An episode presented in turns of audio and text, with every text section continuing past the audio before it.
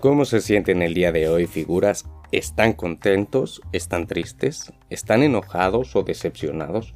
¿O cuál es el sentimiento que rige hoy su día? De corazón les deseo que tengan la dicha de encontrarse en un sentimiento positivo porque no hay nada mejor que eso. Es sumamente normal que la vida nos ponga dificultades, pero eso ya lo sabemos, lo asumimos y lo aceptamos, aunque a veces no de la mejor manera. Como sabrán, hoy toca continuar con la trilogía que comenzó con el episodio pasado. Si no lo recuerdan, les recomiendo que escuchen el episodio anterior y así le podamos dar continuidad y seguimiento para no perder el hilo de lo que ya fue dicho. Hoy toca hablar de este tema que todos sabemos que debemos aplicar, pero que a pesar de eso no lo hacemos, por múltiples razones. Puede que no sepamos cómo, puede que nos cueste trabajo aceptarlo o simplemente que no queremos reconocerlo porque supuestamente nos conviene no hacerlo. Pero ya saben que lo supuesto no es en ningún sentido algo seguro ni tampoco adecuado. Así que, sin más, vamos a comenzar con el episodio. Ya sabes que te mando un fuerte abrazo y un saludo muy afectivo desde este lado del micrófono. Yo soy Eliot Manzanares y esto es Si lo sientes dilo, que siempre habrá alguien ahí para escucharte.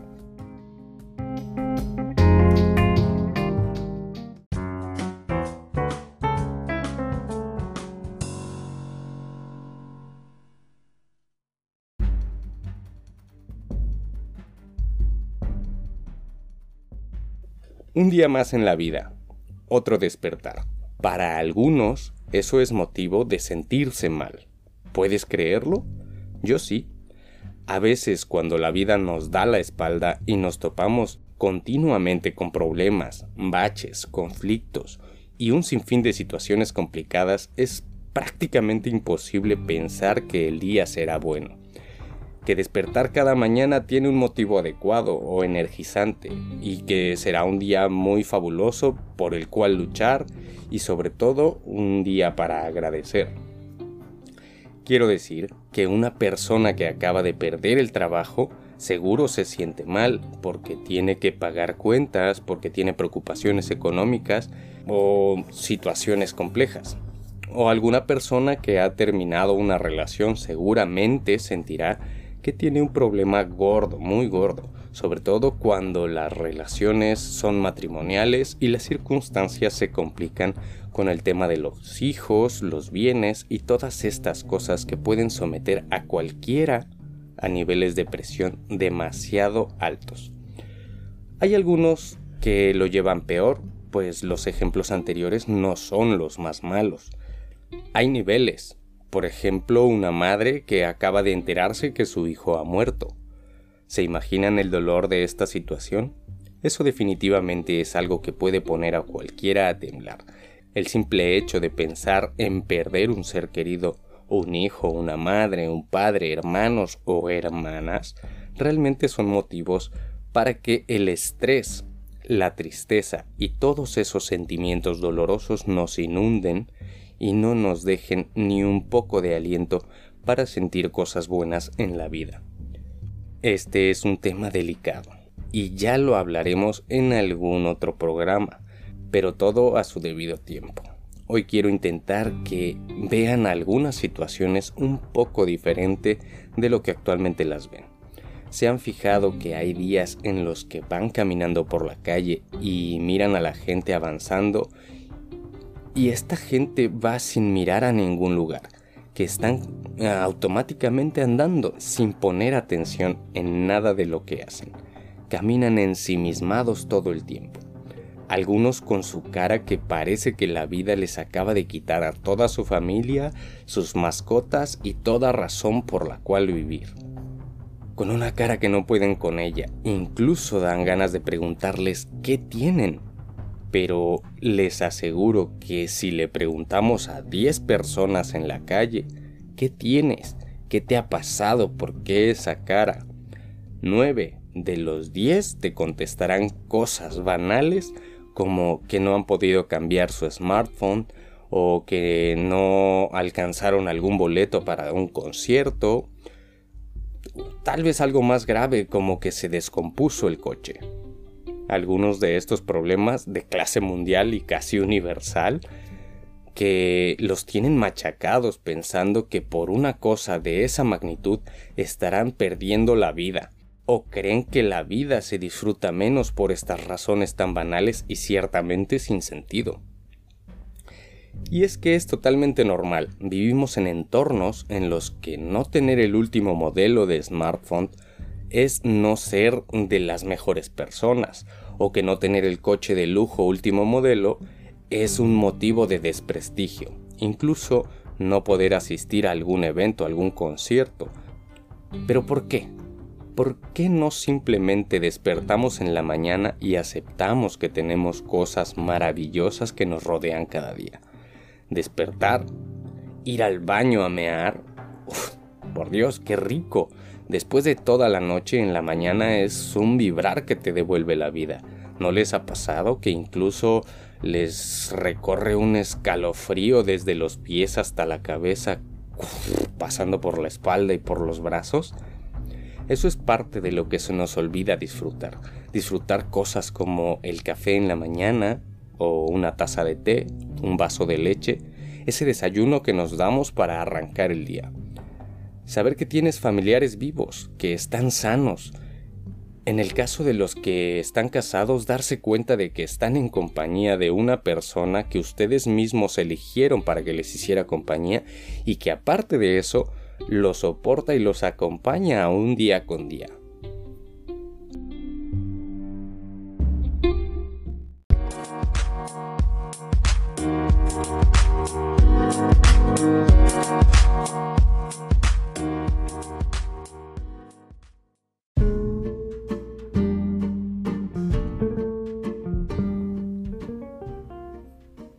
Los que están solos, igual disfrutar de su soledad y la libertad que esto representa.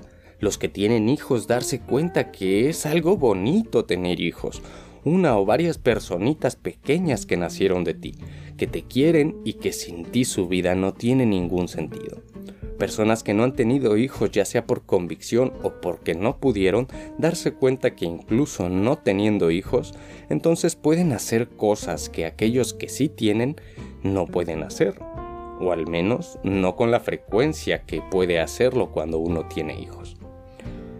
A lo que voy, el que no tiene una piscina en su casa quiere una, el que la tiene no la usa, el que ya no tiene a un familiar quiere tenerlo de vuelta, el que lo tiene o no lo visita o se queja de ese familiar.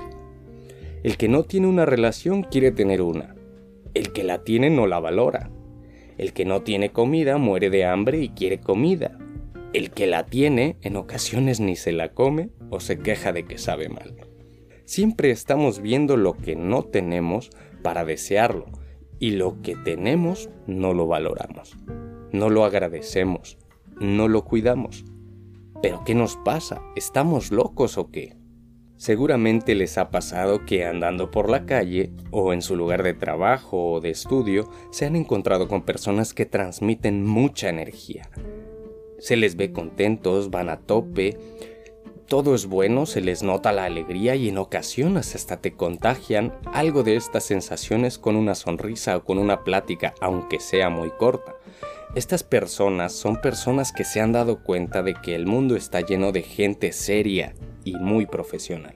Personas que se dieron cuenta de que para mejorar su vida tienen que sentir y transmitir cosas buenas, porque el mundo se divide en dos. O uno enamora con su actitud y se gana la vida bien, o uno no se valora y no valora su vida y vive mal todo el tiempo. Si escribimos la fórmula del valor profesional de una persona, quedaría más o menos así. Valor profesional o VP es igual a C más H por A, donde la C es el conocimiento, porque si queremos enseñar algo o hacer algo es necesario conocer del tema. A la C se le debe sumar la H. ¿Pero qué es la H? La H es la habilidad. Cuando uno tiene el conocimiento y avanza en la vida, va desarrollando habilidades. Y esta suma pero falta la A. La A que no suma, la A multiplica. ¿Y la A qué es? La A es la actitud. Si se dan cuenta hay algo destacable de esta fórmula, y esto es que la C y la H suman al valor, pero la A multiplica. O sea que valor profesional es igual a conocimiento más habilidades por actitud. ¿Cuántas veces vas a comprar a un sitio donde te tratan bien, donde el dependiente tiene una buena actitud? ¿O contratas un servicio y hasta repites el contrato solo por esa cuestión? Hay que recordar que somos personas y como tal preferimos una persona con buena actitud que un profesional que no tiene una buena actitud. Esto no es decir que el conocimiento o las habilidades no sean importantes, pero la actitud es la que enamora, es la que te hace grande, esa capacidad de agradar, de transmitir cosas buenas, eso es lo que hace la diferencia. Para ampliar este ejemplo, quiero que pienses en todos los jefes con los que has tenido que lidiar alguna vez en tu vida o profesores ya que pensaste en todos, quiero que elijas con cuál te quedarías. Yo te aseguro que no lo vas a elegir ni por el conocimiento ni por las habilidades. Lo vas a elegir por la manera que tenía de ser esa persona contigo, por esa actitud. Y los otros podrían tener conocimientos o experiencias incluso superiores al que has elegido. Pero lo que más se destaca por sobre todos los demás es esa actitud. ¿Cómo eliges a un amigo? ¿Lo eliges por conocimiento? ¿Lo eliges por habilidades o lo eliges por actitud? ¿De quien te enamoras? ¿De quien conoce mucho? ¿De quien tiene muchas habilidades? ¿O de quien tiene una buena actitud? ¿Te das cuenta? Somos lo que transmitimos. Es muy fácil caer en el juego del entorno que nos rodea, con las noticias malas por todos lados. Que si la televisión nos cuenta cosas malas, la radio igual nos cuenta cosas malas, tus amigos te cuentan cosas malas, tu familia te cuenta cosas malas, en tu trabajo hay cosas malas, en la escuela todo el rato son cosas malas. A donde sea que vayamos, todo es malo. Malo fue el año pasado, malo es este año y a como vamos, el siguiente año también va a ser malo. ¿Pero qué está pasando? ¿No nos damos cuenta que somos responsables de nuestro estado de ánimo o qué? Lo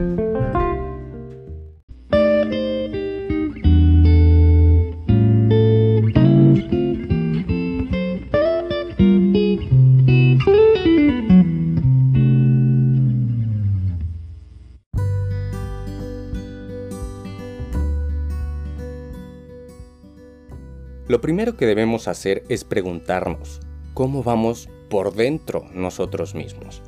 ¿Vamos amargados o vamos contentos? ¿Vamos proyectando eso que queremos vivir o estamos dentro de ese fango de problemas que no nos deja disfrutar de la vida? ¿Cuántas veces te ha pasado que despiertas por la mañana y comienzas con decir algo como, qué asco, tengo que ir a trabajar? No me quedan vacaciones, falta una semana y media para la quincena. ¡Qué asco! Todo comienza desde muy temprano en la mañana. El problema de esta actitud es que te amarga, te quita muchas cosas, porque esta actitud marchita tu trabajo, marchita tu negocio si lo tienes, marchita la relación de pareja, marchita las, las amistades o marchita la relación con tus familiares.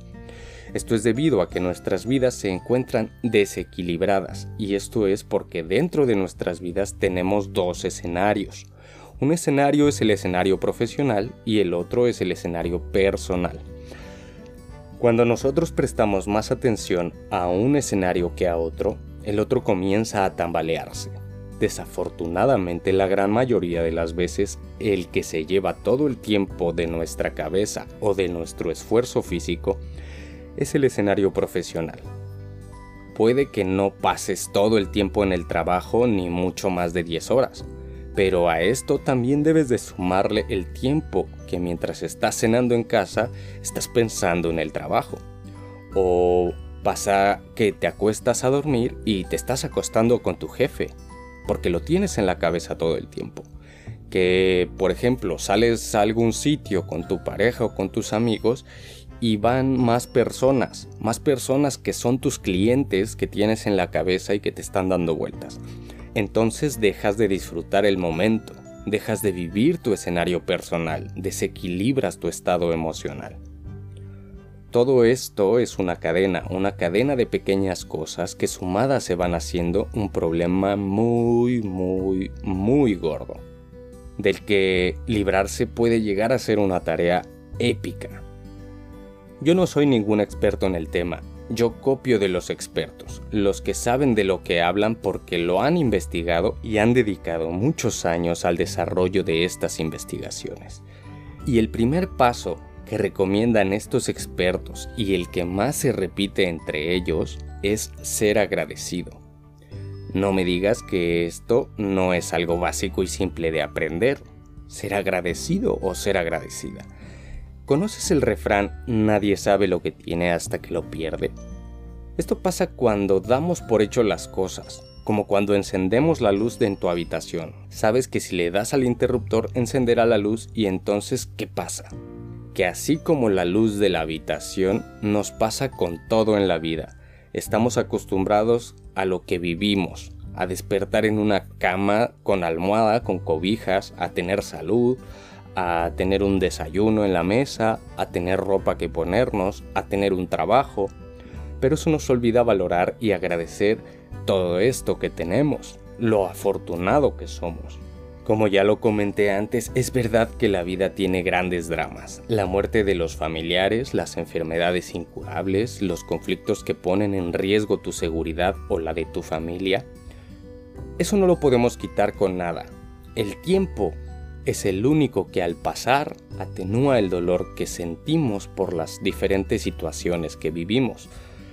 Pero fuera de estos ejemplos de dramas reales, estamos muchas personas que nos quejamos todo el tiempo, aún sin tener dramas que valgan la pena, como los ejemplos del smartphone, del coche o de los boletos. Esto es para no tener perdón y no tiene perdón porque nosotros que realmente tenemos eso que los otros solo sueñan, nosotros que no estamos viviendo un drama real, tenemos un mínimo que cumplir. Y ese mínimo es ser agradecidos y valorar lo que tenemos. No solo pensar en lo que no funciona, debería estar prohibido quejarse de cosas absurdas. Con la suerte que tenemos deberíamos estar gritando y brincando de alegría por la calle.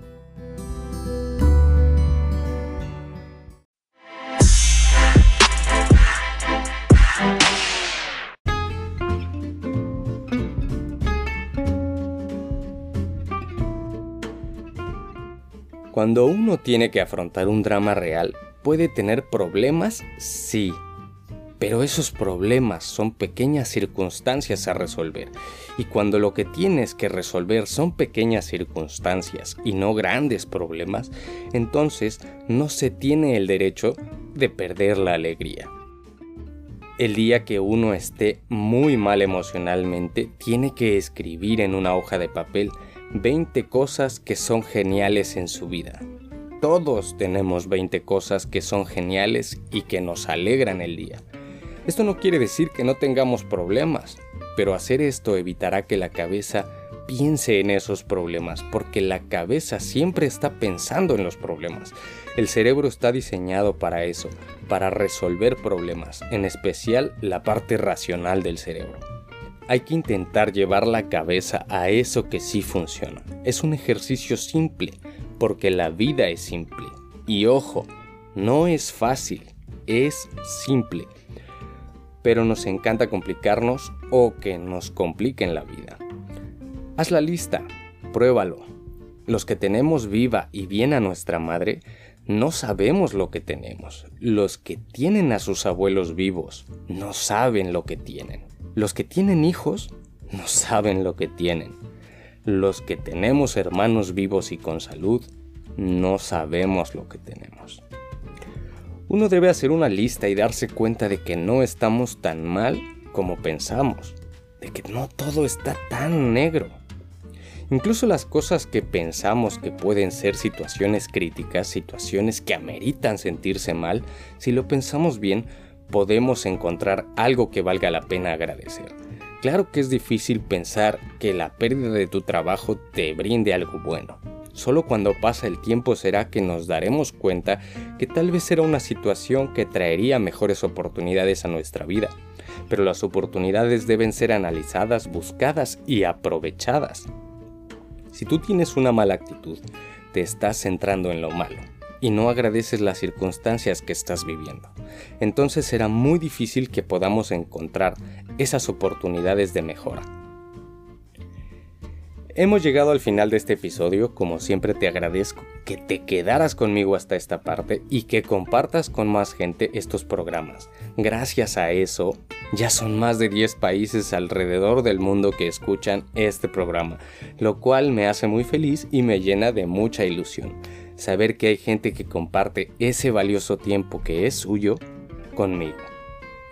No te pierdas el siguiente episodio en donde hablaremos de la tolerancia, un tema muy interesante que espero te sirva para mirar con otros ojos eso que normalmente aceptamos y que estamos permitiendo.